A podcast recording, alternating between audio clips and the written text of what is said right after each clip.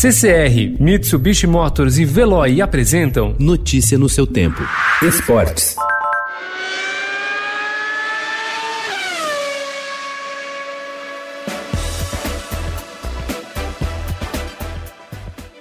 Se a nova geração de destaque do Brasil no automobilismo tem sobrenomes conhecidos como Fittipaldi e Piquet, a próxima poderá ser liderada por um garoto de nome ainda pouco conhecido.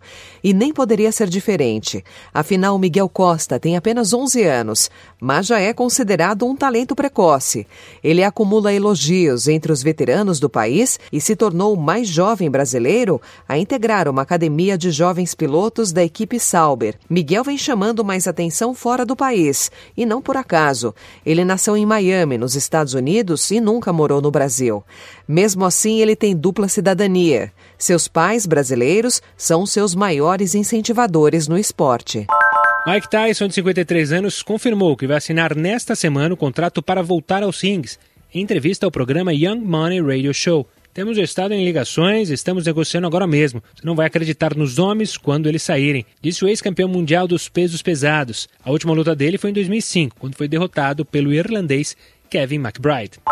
O futebol no Rio de Janeiro deve ser o primeiro no Brasil a ter o seu estadual de volta, mesmo em meio à pandemia do novo coronavírus, que paralisou todas as competições pelo país no início de março.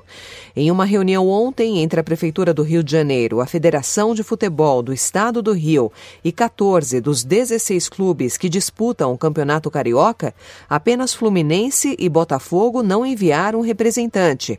E foi debatido um plano para que o torneio seja retomado no meio de de junho. Notícia no seu tempo. Oferecimento CCR e Mitsubishi Motors. Apoio Veloy. Fique em casa. Passe sem filas com o Veloy depois.